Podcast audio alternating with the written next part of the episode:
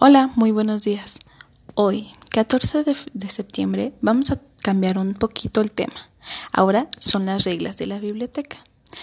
Tú has trabajado con alguno de tus maestros o maestras un reglamento en el aula y las reglas en la biblioteca no son nada diferentes a las de un aula o a las de un espacio en el que te encuentres.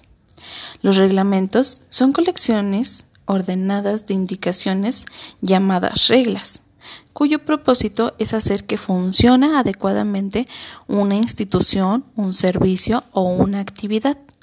Una biblioteca debe contar con un reglamento para organizar sus actividades como los horarios de atención, el comportamiento de los usuarios y la forma de consulta de los libros, además la forma de pedirlos para llevar a casa.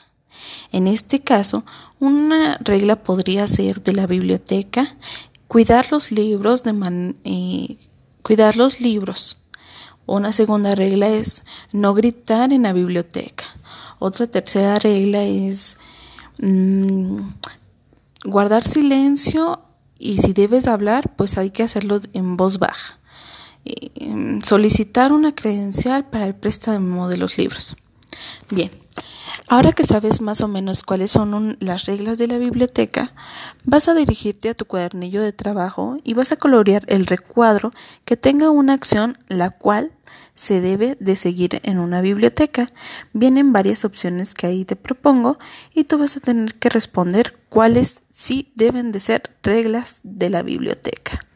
Otra de las, de las actividades que vas a realizar es escribir con apoyo de, de tu regleta de tu máquina Perkins o de tu papá o de tu mamá o de tus abuelitos tres reglas para la biblioteca, ya sea del aula o una biblioteca escolar.